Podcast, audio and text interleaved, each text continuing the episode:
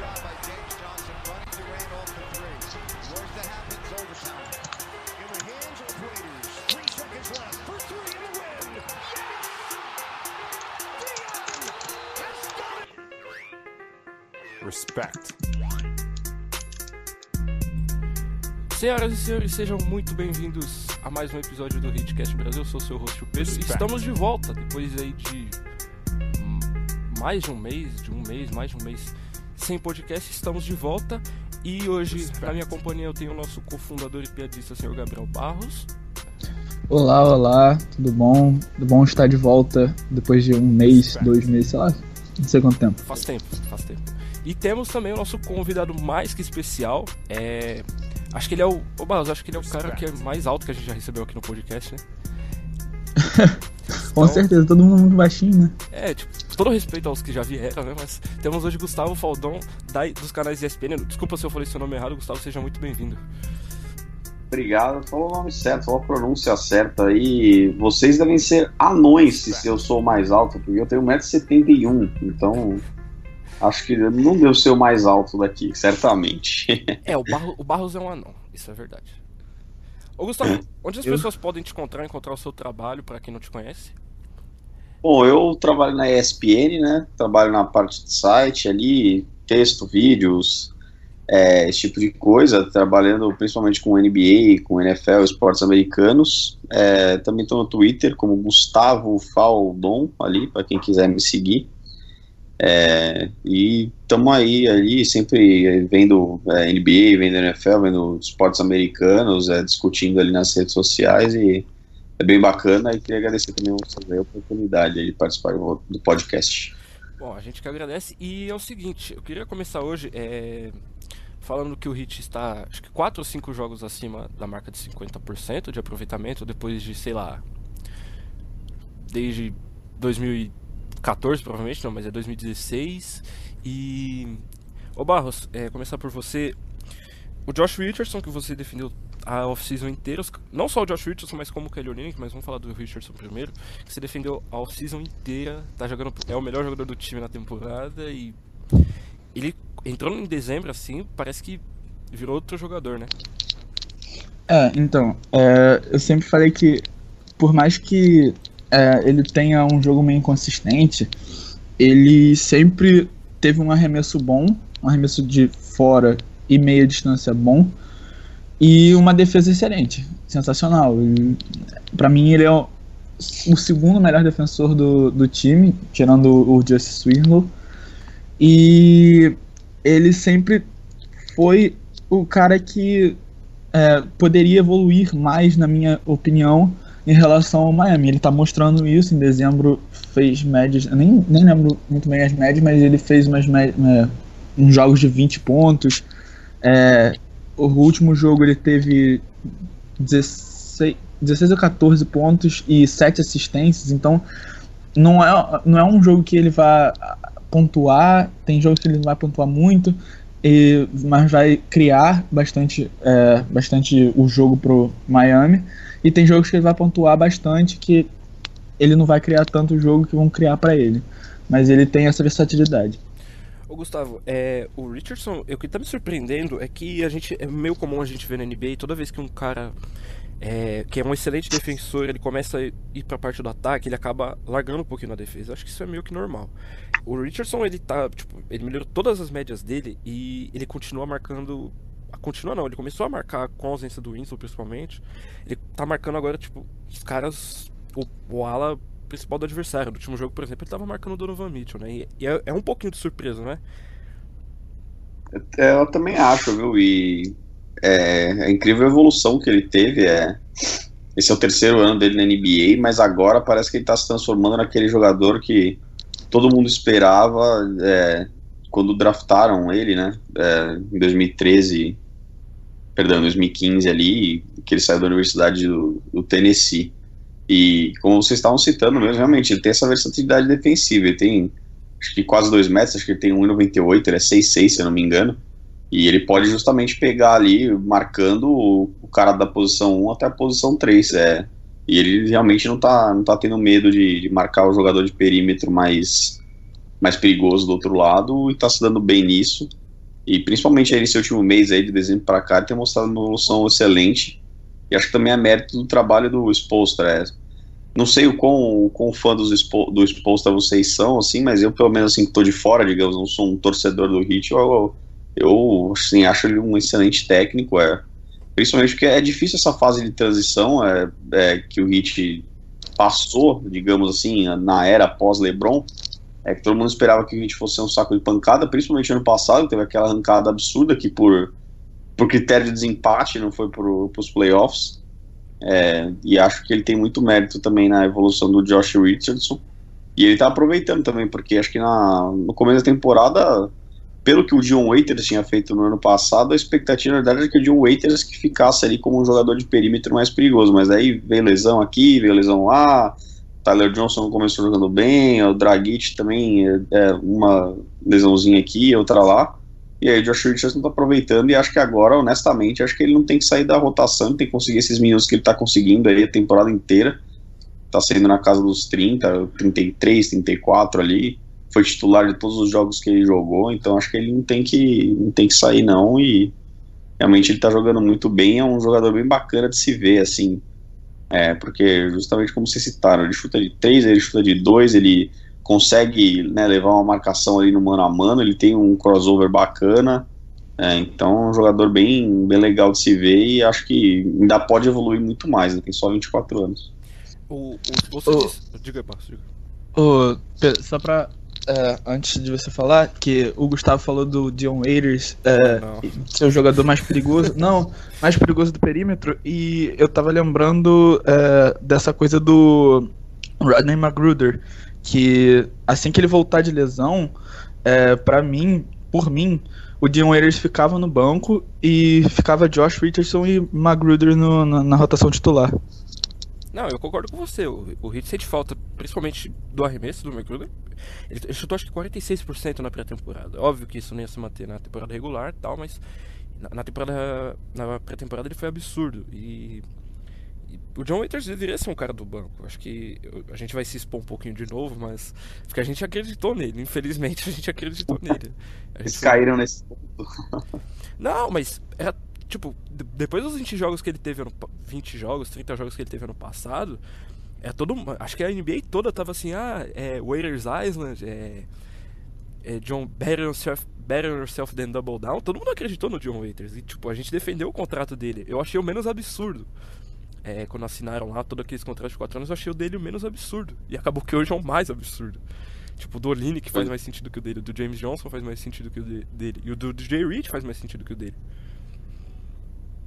O John É, eu acho. Desde o começo, eu, honestamente, eu achei. Porque assim, foi uma. Foi, digamos ali, um conto de fadas ali, né? Que o, que o Miami Heat teve ano passado, tava todo mundo esperando pra ser possivelmente o pior time da NBA. E aí o John Waiters, digamos, não sei se vocês concordam, acho que ele foi o cara dessa arrancada ali, né, do Heat é, no ano passado, mas assim, ainda assim era, era um período curto, e apesar dele ser jovem, ele tinha 24 anos na época, hoje vai, tem 25, vai. Por aí, por aí. O negócio eu achei, achei meio arriscado, realmente. Ele sempre foi um cara muito inconstante. Nunca, até o ano passado, basicamente, nunca tinha mostrado todo o hype que ele tinha em cima da NBA, de ter sido um pique alto até de draft. É, então, e assim, é um cara muito individualista, é, é jogador de hero ball, chuta aquelas bolas desequilibradas ali. Então, honestamente, eu, eu já na época já fiquei meio com o nariz torto ali. Eu acho que o negócio com o Waiters é. O problema dele. Claro, a a lesão que ele tem, essa lesão ele tá carregando desde o ano passado. E, tipo, o Hit foi. Falando português, claro, o Hit foi burro de assinar com ele porque, tipo, comprometer quatro anos com um cara que não tem um tornozelo. E a gente sabe, a gente já viu na NBA como é que tornozelo funciona, né? E. E, tipo, você compromete há quatro anos pra um cara que já não tem muito cérebro pra jogar. E aí, você o cara não faz cirurgia, ele tá insistindo em não fazer essa cirurgia. Ele não deve jogar mais esse ano, eu aposto que não joga mais esse ano. Então, eu achei, claro, eu achei totalmente Hoje, faz, hoje não faz sentido nenhum você ter assinado 4 anos um cara que você tem que operar dois meses depois. É, e honestamente, assim, vocês já devem até ter citado isso em algum momento. A situação financeira do Heat pra próxima temporada, para as duas próximas temporadas ali, é meio tensa, porque. Meio? é, completamente. O time não tem dinheiro para comprar free agent no ano que vem, né? Para contratar free agent, assim. Justamente por causa desses contratos aí que tem todo mundo. É, é, ah, o James Johnson ganhando mais de 14 milhões, ok, até que vale, mas aí é o John Waiters com 11,5. Aí o Tyler Johnson que vem o contrato dele 18 milhões, então assim, o Hit tá, tá de, com algemas na mão aí pra próxima temporada. Só são as duas, na verdade. O cap do Hit só vai baixar em 2020 ali. É, e não sei se o Barros vai entrar nesse assunto, mas todo mundo tá esperando, tipo, trocar, ah, vão trocar o Tyler. Eu acho que o Tyler Johnson é o último cara que o Hit quer trocar sinceramente. Porque, tudo bem, ele não vai valer esses 20 milhões, ele é tipo, no máximo um sexto homem. Tudo bem que ele tá jogando bem de titular e tal, mas acho que se for para trocar alguém, eles vão ter, eles vão olhar para trocar primeiro o Hassan, depois o Dragic. O Dragic porque ele tem um contrato excelente e ele é valioso ainda para muitos times da NBA, para muito contender. Não sei se você concorda comigo, tipo, ele cabe muito time. Tudo bem que tem muito, ele cabe em Denver, por exemplo, é o time que vem na minha cabeça agora. Não concordo. E é, o Tyler Johnson, ele começou o ano muito mal, né, também. Sim. Agora que ele tá jogando bem, curiosamente, assim, a lesão do Waiters meio que vem casando com um pouco da evolução dele ali. Tá começando a se ajeitar justamente agora. Não só dele, mas tipo do time inteiro. O time melhorou é. muito, assim, o John Waiters. É, isso que é absurdo, né, Barros? É, sim. É, o... Você tava falando do negócio de troca. É, o Dredd um, um, outro time que eu vi, vejo muito ele cabendo é no Orlando. E aí, se viesse alguma coisa, vir, viriam peças mais de é, alas ou, ou pivôs, né? Como o Biombo, por exemplo. Não, não quero esse cara no meu time. Não que, eu não quero, mas viria mais ou menos isso. É, e qual foi o outro que eu meio que me perdi aqui pensando no, no negócio da Só, troca. É um time que eu acho que a cara do Dragic, talvez não para esse ano, porque eles já têm, digamos assim, meio que a posição acertada, mas assim, talvez vai ano que vem ali. Eu acho que ele um dia vai parar no San Antonio Spurs, não sei porquê. É jogador europeu, é. Assim, é, para mim ele tem a cara do Greg Popovich, cara. Eu concordo. É, eu também. O Hassan, o Barros, o, Barros, o Hassan. Acho que o Hassan vai ser o primeiro a ser trocado. É, assim, assim, o time se encaixou muito bem sem. E quando ele voltou também não. É, foi assim, razoável. Não, não foi o que a gente esperava do, do time com o Hassan, mas o time também andou, chegou a engrenar alguns jogos agora nessa sequência, mesmo com o Hassan de titular. Mas ele é trocável. Mas ele é trocável uma pergunta de advogado do diabo, assim, que como vocês são torcedores, talvez vocês tenham, vocês tenham um ódio, talvez maior que eu, assim, ou até uma compreensão, mas assim, vocês acham mesmo que a solução seria trocar o Hassan ali? Vai, vai primeiro, Barros. Ah, solução, solução não seria, mas assim, como o time joga é, muito bem sem o Hassan Whiteside, é, e no início da temporada te, penou para ganhar jogos com ele em quadra, é, poderia ser, ser trocado, não teria nenhum problema em ser trocado, é, até mesmo pelo contrato, pelo valor do contrato que, que ele recebe, e ele poderia se, se transformar numa peça mais importante numa rotação, num ala pivô bem mais importante, bem mais versátil do que ele que só fica, só assim, vamos botar entre aspas, o só dá toco e enterra. Então ele pode, pode ser trocado por um ala pivô versátil ou por um pivô mais versátil. É, ou por peças mais, mais, é, mais peças e com, com mais versatilidade. É, mas eu acho assim que mesmo assim, se trocar, acho que eu tinha conseguido um negócio muito bom assim em volta, sabe? De retorno, porque eu honestamente eu acho ele muito bom, mas é que realmente ele não encaixa no, no sistema. Talvez. Assim. E é difícil, honestamente, na NBA de hoje você ver algum sistema que tenha. que encaixe um cara que nem ele, assim, vai. Um cara que é rim protector, mas que ofensivamente não. Talvez não decida, não consiga decidir sozinho. Mas eu acho assim. Sei lá, eu acho ele um cara muito bom, assim, um cara de All-Star ali. Naquela temporada que foi 2015 e 16 ali, que, que o Heat foi terceiro, acho que no, no leste que que ele le- vai, ele foi provavelmente o principal jogador do time ali, com Wade e Bosch, eu achei bem bacana, assim. Mas sei lá, se realmente a NBA é negócio e o cara ganhando 25 milhões por ano, talvez realmente não, não esteja fazendo valer o investimento, né? Mas acho que o Heat tinha conseguido um negócio muito bom em troca mesmo, porque ele é um jogador valioso, assim, ainda dentro da liga. Eu acho que. Eu acho que o, o principal do Hassan, assim, pra, pra gente querer o Hassan trocado, acho que eu falo a gente assim no sentido torcedor, assim, a maioria do torcedor quer ele. Eu não cheguei a ver ninguém que não quer, mas assim, é por, pelo que um calor tá fazendo, tá fazendo tipo, coisas que ele já faz e faz melhor ainda. Tipo, o Hassan Whiteside é um péssimo screener, ele não sabe fazer screen, ele melhorou agora nos últimos jogos, mas o Bandebaio é melhor o Bandebaio. Ele consegue, ele é mais versátil, ele consegue trocar em marcação. A gente já viu ele marcando o LeBron, o Jimmy Butler, o Stephen Curry. Claro que foi um, um sample size pequeno, mas e e as peças que você tem, você tem o Bandebaio que é calor, você tem o Kelly Olynyk que é e o Jordan Mick que tá também dando conta, deu, entrou e deu conta. Acho que você conseguir um cara que uma posição que é carente, que é, é um ala, você consegue um Chris Middleton pelo Whiteside, eu acho que eu não, eu não pensaria duas vezes. Chris Middleton baita jogador, eu sou fã, mas eu só dei um exemplo, tá? E eu não, hesitaria em trocar ele não. Pri- Principalmente por ter peças assim que fazem o que ele faz e ainda fazem de forma um custo-benefício melhor e fazem de forma mais eficaz assim, sabe? É que o caso do Olinick, assim, acho que é um. é, às vezes eu fico sempre com o pé atrás, porque tem uma coisa que marcou a carreira dele foi a inconsistência. Então, é, às vezes é você, você ficar assim, digamos, vai dependendo do Olinick, eu acho às vezes é um negócio meio arriscado e perigoso, porque ao longo da carreira inteira dele, desde o Boston Celtics lá, ele tem vive de altos e baixos, sequências boas, sequências ruins. Então, vai saber quando que pode ser a próxima sequência ruim dele e, e ele não, não fazer, vai, digamos, valer essa, essa confiança sendo depositada em cima dele, né? Não, sim, o Olenek ele nos últimos 10, 12 jogos, ele tá sensacional. Ele matou o Celtics Sim. em Boston. Ele tá todo small ball 4 que ele tá pegando, ele tá jogando no poste, ele tá, ele tá bem efetivo, tá é, finalizando muito bem em volta do ar, inclusive. Eu não tenho os números agora, mas ele tá tipo 70% nesse, nessas sequências. Ele tá um tá uma baita peça, ele é versátil, o Spolstra coloca onde ele quiser. O Spolstra tá colocando ele pra criar em situações tipo de final de jogo. No final do jogo contra o Knicks, o Olenek tava criando no, num pick and roll alto com o Dragic. E, coloca, É. você coloca esses caras em volta do Dragic, esses quatro Spacers, assim, vamos. E você consegue colocar o Dragic pra filtrar o dia inteiro. Ele fez isso no final do jogo contra o Utah no domingo.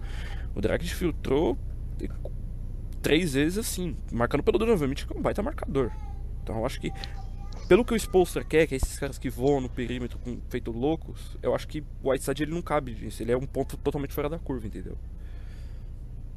Fora, fora, Pedro, que na jogada do, do da bandeja do Josh Richardson pra ganhar o jogo, é ele que fez o pick and roll no, no poste alto e o Richardson pôde infiltrar porque se o, a defesa de Utah deixasse o link aberto, poderia muito bem ele acertar um arremesso e ganhar o jogo.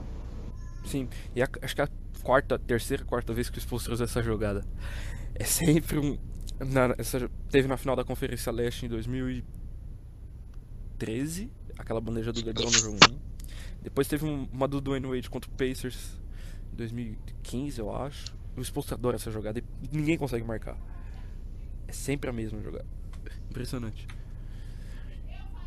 Ai meu Deus, minha mãe tá gritando. Ô Barros, o- você falou do- dos números do Richardson. Nos últimos 10 jogos, eu tenho uns números dele aqui, peraí, deixa eu achar. Nos últimos 10 jogos, o Josh Richardson tem 18,5 pontos por jogo, 4,2 assistências, a média dele é 2,2. Ele tem 3 rebotes, tem um roubo, um toco, tem 2 turnovers e tem 52% de aproveitamento. É um cara que ele, é, ele lidera o hit em tocos, ele lidera o hit em minutos. Ele só. Acho que ele lidera em, to, em tocos, já falei, né? Pra você ver como é que. Ele tá, o hit defensivamente tá usando ele como usava o Dwayne Wade, né? Não sei se você chegou a reparar nisso, como um weak side defender, né? Sim, sim, sim. É só isso que você tem a adicionar? Sim, sim, sim. Sim, sim, é. Atu- Atualmente sim. Ai meu Deus, cadê o negócio do, do É o, é o sono, é o sono, é o sono. Ent- é, Então, isso que eu ia falar, é, a gente sempre grava, Gustavo, a gente sempre grava à noite. Isso aqui é totalmente Se costume, Ah, é. gente. A gente tá totalmente perdido nisso aqui. Eu fiz vocês madrugarem aí, levantar da cama aí cedo. Perdão, viu, gente? Não, que isso.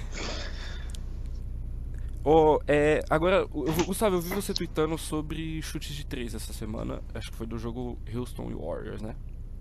Isso te É. incomoda? Esse, esse excesso assim? Assim, ah, não me incomoda, porque, assim, de falar, eu não sou de torcer o nariz para, digamos, o, o que é novo e o que vai. É, evolução natural do jogo, mas assim. Você fala, nossa, você, você gostaria de ver o Houston Rockets ganhando vários títulos e criando dinastia e servindo como exemplo? Eu vou falar, ah, não. Mas assim, eu entendo a beleza que há nisso e que é o jogo da NBA de hoje, assim.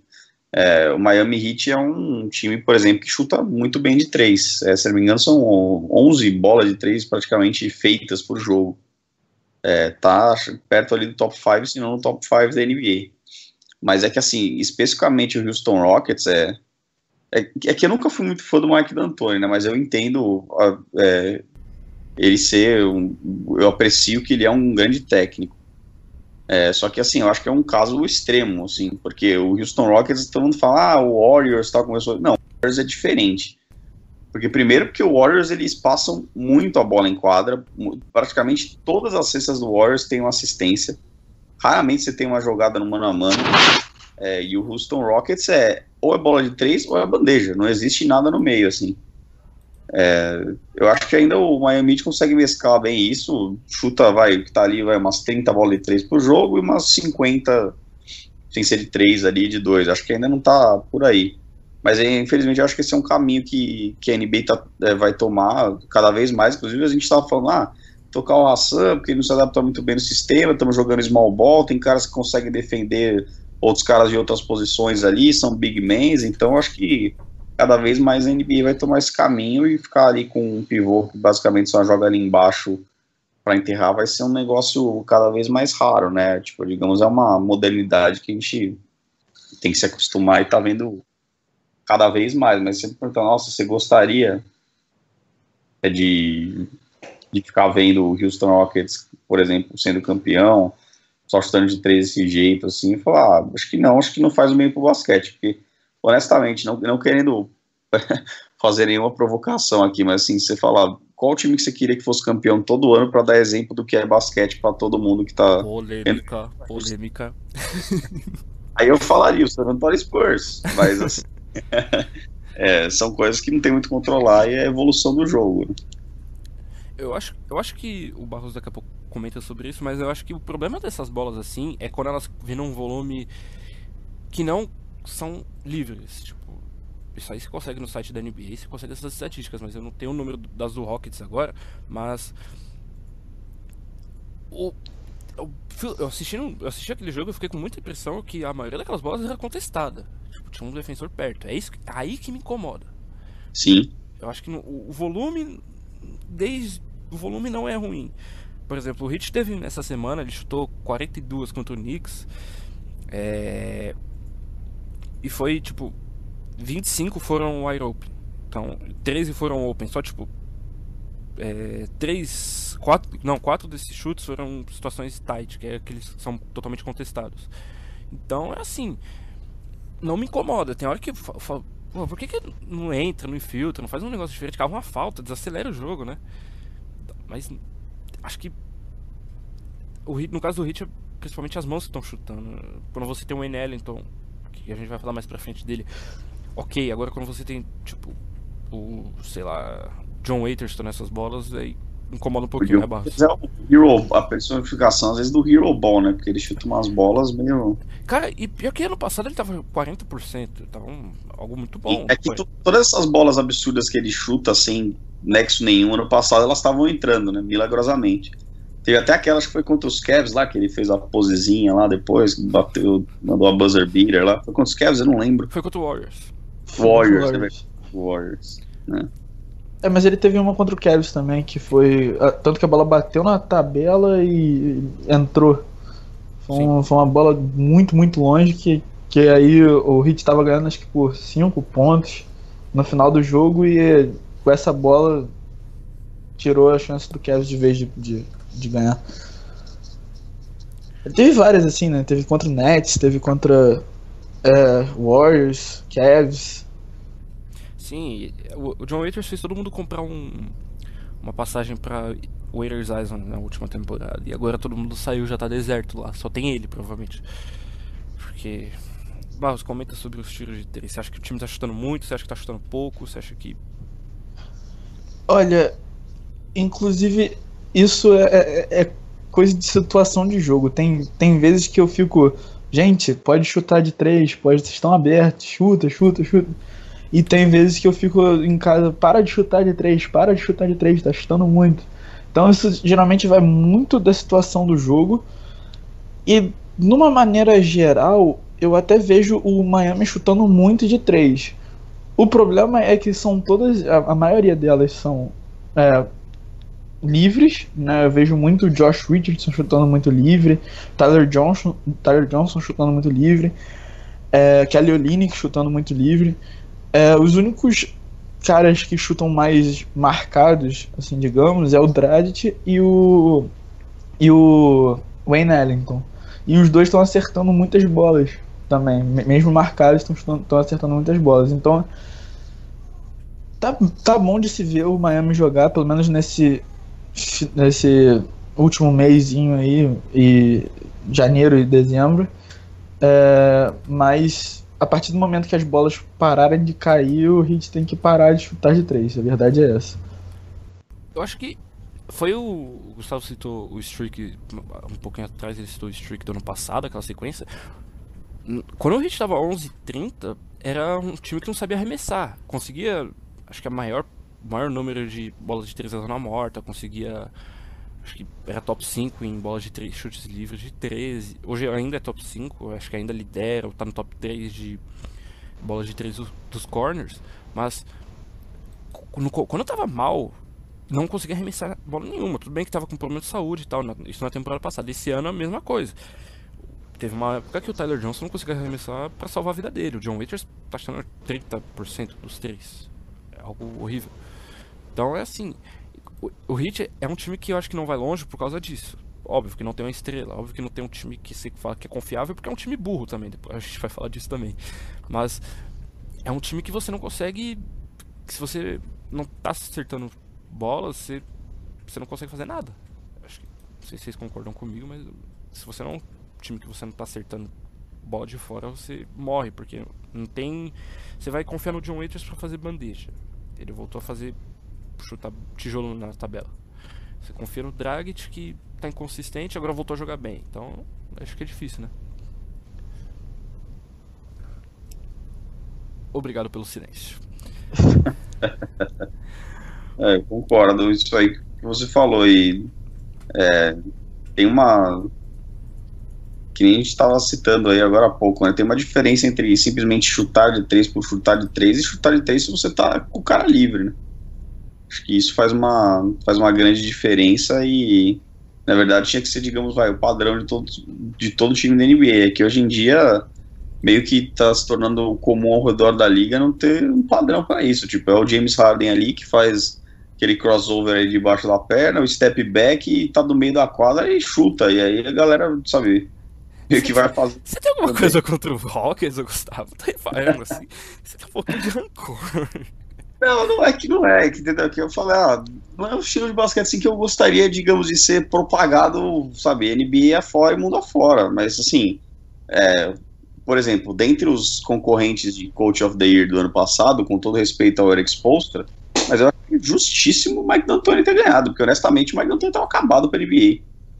E fez o que fez com o Rockets e, digamos, é, o Mike D'Antoni tem uma coisa que, assim, ele tem muitos méritos aí nesse time, sem querer fugir do, do do time do, do podcast, mas assim, é, ele transformou o James Harden num, num, num, PG, né, num armador ali, basicamente, e aí vai, vai lá por ele faz as coisas, vai lá e pega o Gerald Green, que tava, inclusive passou pelo Miami Heat, mas estava praticamente também acabado com o NBA, que nem o Gerald Green próprio disse, jogando com o Rottweiler dele na garagem, cara tá aí metendo cinco bolas de três todo jogo, então É, ele tem seus méritos, mas assim, como eu falei, não é o que eu gostaria de ver propagado, vai, na NBA, do Rocket, especificamente. Se falar Warriors, não, Warriors tem um estilo próprio. Sim. É uma coisa, enfim, absurdo. O Warriors, digamos, é o Barcelona dos, dos, dos times da NBA ali, é uma coisa que a gente nunca viu na história mesmo. Ótima, É, compa- e- ótima comparação. É, gostou? Obrigado. O, o Steve Kerr ontem teve uma boa também. É, ele comparou a família Ball com a família Kardashian. Eu adorei essa também. É, praticamente. Ninguém. ele- Imagina um ball no hit, imagina. Nossa. Inclusive, vocês viram que vai ter a estreia deles hoje na, no time Ali. lá da Lituânia? É eles hoje, 4 e meia. Eu vou assistir. Se não tiver Eu fazendo também, eu tô, tô querendo ver pra, pra ver o que, que vai acontecer, né? Com, com, com o Liangelo e com o Lamelo jogando fora. E assim, honesta, o, o Lavar Ball ele pode ser escroto, ele pode não, ele é escroto, mas uma coisa que ele sabe fazer é vender, né? Porque você vê que até agora a gente tá até interessado no campeonato da Lituânia de basquete pra ver as porra dos filhos dele, né? cara? Não, ele sabe vender muito bem. Eu achei eu achei ele totalmente idiota em falar aquilo do Luke Walton. Aquilo ali eu achei errado. Mas ele Sim. sabe vender muito bem. E eu Também acho achei que, no caso da franquia, porque honestamente, assim, é que ah, o Magic Johnson é, é ídolo, etc. E, e digamos, está no começo dessa estrada aí de presidente, etc. Mas assim, eu, honestamente, acho que fosse um Pat Riley, vai, para citar aqui o Hit, é, com, e acontecendo isso com o Eric Spoelstra, acho que o Lavar Ball teria tomado uma comida de rabo, porque, É isso que eu ia falar. Eu acho que o Hit ele é preparado pra lidar com esse tipo de coisa. sim, Eu acho que o Hit é totalmente blindado. O LeBron foi um dos motivos do LeBron ter saído foi esse. Eu não sei se você sabe, mas isso é um pouquinho mais um pouquinho mais obscuro, mas o LeBron queria colocar o pessoal dele dentro do Hit, dentro do avião de viagem do time, o Hit não deixa. O Pat Riley não deixa. O Pat Riley, aquele, aquele jeitão dele lá old school lá e o LeBron meio que queria mandar, ele queria fazer o que ele faz em Cleveland basicamente, que ele manda lá, né? É, e não dá, né? E assim, é, o Pat Riley é um cara que sabe das coisas dentro e fora das quadras, né? Ele jamais permitiria um, um tipo de coisa assim. Já acho que ele também é um, digamos, é um holofote que acho que até ele e o Spolstra não gostariam, entendeu? Porque, ah, o Lavar Ball vai lá e monta em cima do, do Luke Walton, porque o Luke Walton é novo, não tem experiência, não tem nada pra, digamos, bater de frente. Mas, pô, o Pat Riley vai chegar ali com os anéis de campeão dele, o Eric Spoelstra tem dois títulos de campeão também, entendeu? É outro, é outro tipo de convivência e um cara desse, se não vivesse na linha ali no Miami Heat, ele ia sofrer as consequências. Não, isso, sim. isso sim, porque eu acho, eu acho que principalmente o. O, Hit, o, o Pat Riley, se o Hit tivesse tancado ano passado, eu odeio falar sobre isso, mas. O Lonzo Ball era o cara dele. E. Ele tá- eu acho que ele tava se preparando pra lidar com, com o Lavar Ball. Realmente acho que tava se preparando com o Lavar Ball. O, o Riley foi assistir o Lonzo Ball jogar, tipo, duas vezes ano passado. Com, com, e sabia do holofote do Lavar e tal. Eu acho que. Eu queria ver o Lonzo no Hit, sinceramente. Eu gosto dele. Não sei se você compartilha. Eu acho, acho que o, o Lonzo, honestamente, ele, olha, de atitude pelo pai escroto que tem e tal, ele é muito bom, assim, o moleque não se mete em polêmica, não é mala nem nada. Eu acho que nem parece filho do, do Lavar mesmo, infelizmente ele é, mas assim. E é engraçado, né, como as pessoas pegaram o ódio do pai dele e passaram pra ele sem ele ter fal nunca falado nada, né? Sim. da, da carreira dele, assim, começaram a avaliar, puta, esse aí não vai dar em nada, olha lá, 20 jogos aí, não sei o que. Então, tipo, o cara conseguiu que as pessoas odiassem o filho dele que não falou nada e, e as pessoas avaliassem a carreira da NBA de um cara com 20 jogos, sabe? Tipo, é muito prematuro isso aí. Com 20 jogos, não. No primeiro jogo da Summer League já estavam chamando ele de boost. Já. Não, É. exato, exato. É muito cedo. Agora é engraçado, né? você falou, ah, se o Heat tivesse tancado ano passado, né? Mas será que realmente ia ter valido a pena? Eu, honestamente, eu acho que o Heat tá numa situação legal, assim. Não vai ser campeão, óbvio. né? Nessa era aí de Warriors e Cavs, acho que não, não consegue, mas, pô, acho que dá pra dar um playoff legal ali, entendeu? Acho que consegue ficar em quarto no leste, dar uma canseirinha ali, de repente, pros Cavs ou pro Boston, sabe, na, na semifinal de, de conferência. Acho que tá uma situação legal. O único problema é que vai no, no curto prazo ali, o salary cap tá compro- comprometido e o time basicamente vai ser esse mesmo se não fizerem trocas, né? Quer falar, Barros? Não, é, eu concordo, eu concordo totalmente com, com o Gustavo. É, que o Heat não, não é um time de campeão, assim, mas é, a gente vai, vai chegar nos playoffs, vai dar uma canseira em vários times, várias equipes. E pode surpreender até eliminando uma delas, por exemplo, Boston, numa série de sete jogos. Talvez vai a um jogo 7 e, e ganha. Então a gente pode até surpreender, mas não é um time que vá muito longe nos playoffs. E o se tivesse tancado, talvez fosse aquela coisa igual que os times estão fazendo agora. Ah, vamos tancar, vamos tancar, vamos tancar, pegar várias peças ótimas, várias peças é, que vão ser estrelas para chegar depois da era Cavs e Warriors, a gente levar tudo, a gente ganhar. Então, é, assim, seria esse o pensamento do, do Pat Riley se é, tivesse tancado. Mas eu acho que talvez não, não desse certo, porque existem muitos times fazendo isso, né?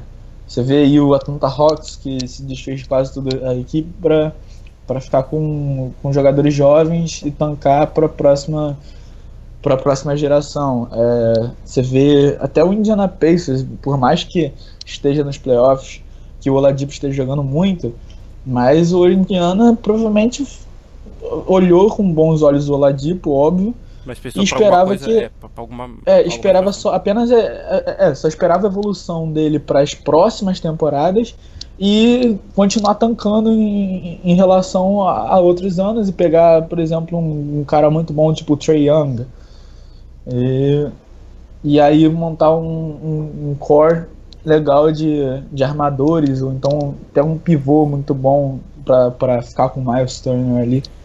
Não esperava a, evolução tão rápida do Ladipo, no eu caso. Acho, eu acho que o Hit não tá tão ruim, tipo, pro futuro, assim. É um time jovem, mas vai depender muito da evolução. É, eu, eu, eu, eu tinha esse discurso na pré-temporada, eu ainda mantenho ele, que o Hit vai tão longe quanto os caras novos evoluírem. Não sei se. A gente não sabe o que é o Justice Winslow ainda, por mais que tenha, a gente já tenha desistido dele, eu não desisti. Me desculpem, mas eu não desisti. Eu acho que. Tipo, o Josh Richardson tem um, tem um leap maior, tem um crescimento maior. O Spolster disse que tá guardado. De repente ele tem esse leap maior. Já pensou ele ter um salto do CJ McCollum com a defesa? Só, só, só uma dica, mas é um time que ainda tem acho que quatro das próximas seis picks de primeira rodada. Então não é um time que tá ele, e como o Gustavo falou, vai ter, é um time que vai esperar passar essa fase do Warriors, passar essa fase do Cavs, que acho que vai acabar esse ano, mas. mas é um time que não tá tão ruim pro futuro. Você olha assim hoje e você fala, putz, ferrou. Mas eu não acho que esteja tão, numa situação tão ruim assim. Eu também acho. E se você for, for olhar, o Eric Spolstra, o Hit nunca, digamos, tancou sob o comando dele, né? Acho que desde que ele assumiu, ele tá sempre praticamente indo pro playoff ele todo ano, só não foi acho que no primeiro ano pós-LeBron e ano passado, obviamente. Mas assim, teve a temporada, aquela temporada de 15 vitórias lá com o Pat Riley, que foi a última dele, e depois Eric Spolstra, e basicamente ali o Heat é time de playoff todo ano, né? Sim, eu acho que, eu acho que o, o Heat, ele tem, o Heat eu falo assim, a organização Miami Heat, ele, eu acho que eles têm trauma de tanque. Você citou a temporada de 15 vitórias, aí veio o, o Beasley, eu acho que Michael Beasley. Meu Deus. Não, vocês viram o que ele falou do Exposto essa semana? Não, sei se não vi. Ele falou que ah, o Exposto não me deu oportunidade suficiente. Ele não me ajudou, é. me auxiliou o suficiente. Dá pra acreditar nisso, cara. Ele é meio louco ele é meio inconstante. É, Uma hora também essa fase dele aí no Knicks aí vai acabar. Tipo, ele não. Não é um jogador que vale a pena. Ou então ele vai enganar. Eu acho que ele tá enganando alguém, entendeu? Vai vir o Knicks ou até outro time da NBA e vai cair nesse conto aí dele dessa temporada e vai dar esses contratos tipo do Dion Waiter, sabe? Pronto, 50 milhões ali. E aí já era, ele não vai fazer valer isso aí não. Esse cara é perigoso. É a, é a cara do Knicks fazer isso, né? É a cara do Knicks fazer isso. Realmente. O, o Beasley foi a primeira pessoa que eu vi torcer o tornozelo depois de provocar alguém. Jogo contra, no jogo contra o Hit ele saiu. É, fez a primeira sessão na prorrogação, aí foi sair um cara no banco do Hit ele torceu o tornozelo. Pisou no pé do Wayne Ellington. Pisou no pé. Falando em Wayne Ellington, o Wayne Ellington em Los Angeles, Barros? Sim. Pra mim, sim, assim. É, é um dos melhores chutadores de três da temporada. É, se perder, perde para Clay Thompson. Não sei mais quem, mas perde para poucos, para estrelas. E ele merece pelo que ele tá chutando. Ele começou a temporada muito mal em relação às bolas de três, mas depois foi, foi voltando à forma que ele estava no, no, final da temporada passada. E agora já fez vários jogos de 20 pontos. Teve jogos que ele fez 12, mas ele fez 12 com. com. É, 12 com 4 bolas de 3. Então ele só fez pontuações com bolas de 3. Então ele, ele tá chutando bem. E ele merece sim estar tá entre uh, os, os selecionados para o concurso de 3 pontos. Ele tá chutando 41,7 em 6,9 tentativas. Isso é um ótimo. Gustavo, você acha que o Wellington é um cara que você. Eu tô vendo muita gente falando disso nos últimos dias, que é um cara que você pode trocar por tipo pique de primeira rodada. Tipo o que o Rockets fez pelo Williams, o que o Wizards fez pelo Bogdanovic, se eu não me engano. Você acha que vale a pena? Eu acho que não, eu não sei. Eu ficaria surpreso se visse alguém trocando, oferecendo pique de primeira rodada pelo Wayne Ellington. É um jogador, role player ali que vem do banco, muito bom, que senão é quase praticamente três bolas de três todo jogo. Mas eu não sei se alguém ofereceria um pique de primeira rodada por ele. É, e que realmente é mais negócio mesmo pro Hit é, trocar ele, já que ele está em último ano de contrato, é free agent unrestricted ano que vem, então de repente o Hit vai querer capitalizar em cima, mas também não sei se. Acho que valeria de repente tentar, sabe, manter o cara para que é um asset legal ali para você ter no, no, num jogo de playoff, um cara que mete corner threes ali, que tá com uma pontaria excelente, consegue, ah, de vez em quando ele até algum estilo, pontua bem do banco. Não sei se o Hit, como a gente falou, não tá tancando, não sei se de repente, sabe, tenta manter o cara até o fim da temporada justamente para isso, sabe? Pode ser um cara que ali nos playoffs ali, com o Hit ficando em quarto, de repente até terceiro, acho mais difícil, mas ficando ali entre os quatro primeiros, pode ser um cara legal ali pra ter na primeira rodada dos playoffs e no final de conferência, né? Mas eu acho que o valor dele não tá tão alto assim pra uma pick de primeira rodada, não. O Barros acredita que o Hit pode ser terceiro, né, Barros? Oi? Será? Você acredita, né, Barros, que o Hit pode ser terceiro? Terceiro, acredito. Mas eu, desde, desde o início da temporada eu falava com, com o pessoal do, do, do, dos grupos do WhatsApp falando que o Hit ia ser terceiro, que o time ia, ia se encaixar melhor do que o Boston. Tudo bem que eu errei nessa, nessa parte, né? Um é, eu errei um pouco nessa parte, mas é, por exemplo. Acho que, acho que a vaga do Toronto aí que é ameaçada, velho. Eu acho que a vaga de Cleveland, o Hit acho que tá 3, 2 jogos e meio atrás de Cleveland, que tomou um sacode ontem. Ah, não, mas é. que a temporada regular, uma hora os caras vão acordar ali. É um time de velho, sabe? Tipo, é. o Lebron vai jogar a vida, sei não. Eu não sei mais porque o LeBron não, não gosta muito de regular, ele prefere poupar mesmo para os playoffs. Aí não, tudo bem, eu acho que. Plano, né? Isso é engraçado, né? É, seria, seria ruim para ele é, ficar em em quarto, né? Terceiro, quarto, assim, é, para ele acho que não seria muito bom. Mas talvez, é, talvez em relação a isso possa até o LeBron jogar bastante para poder pegar a segunda a segunda coisa, mas ele não liga para segunda ou primeiro. Então, para ele ali tanto faz, ele gosta mesmo de playoffs. É, a gente não, não pode duvidar mais dele, né? já estamos na 2018 já, pessoal. Não vamos mais duvidar do LeBron, né? Acho que quando aperta ali a gente sabe que quando a cobra fuma mesmo, ele, a gente sabe quem que o careca lá decide. Né?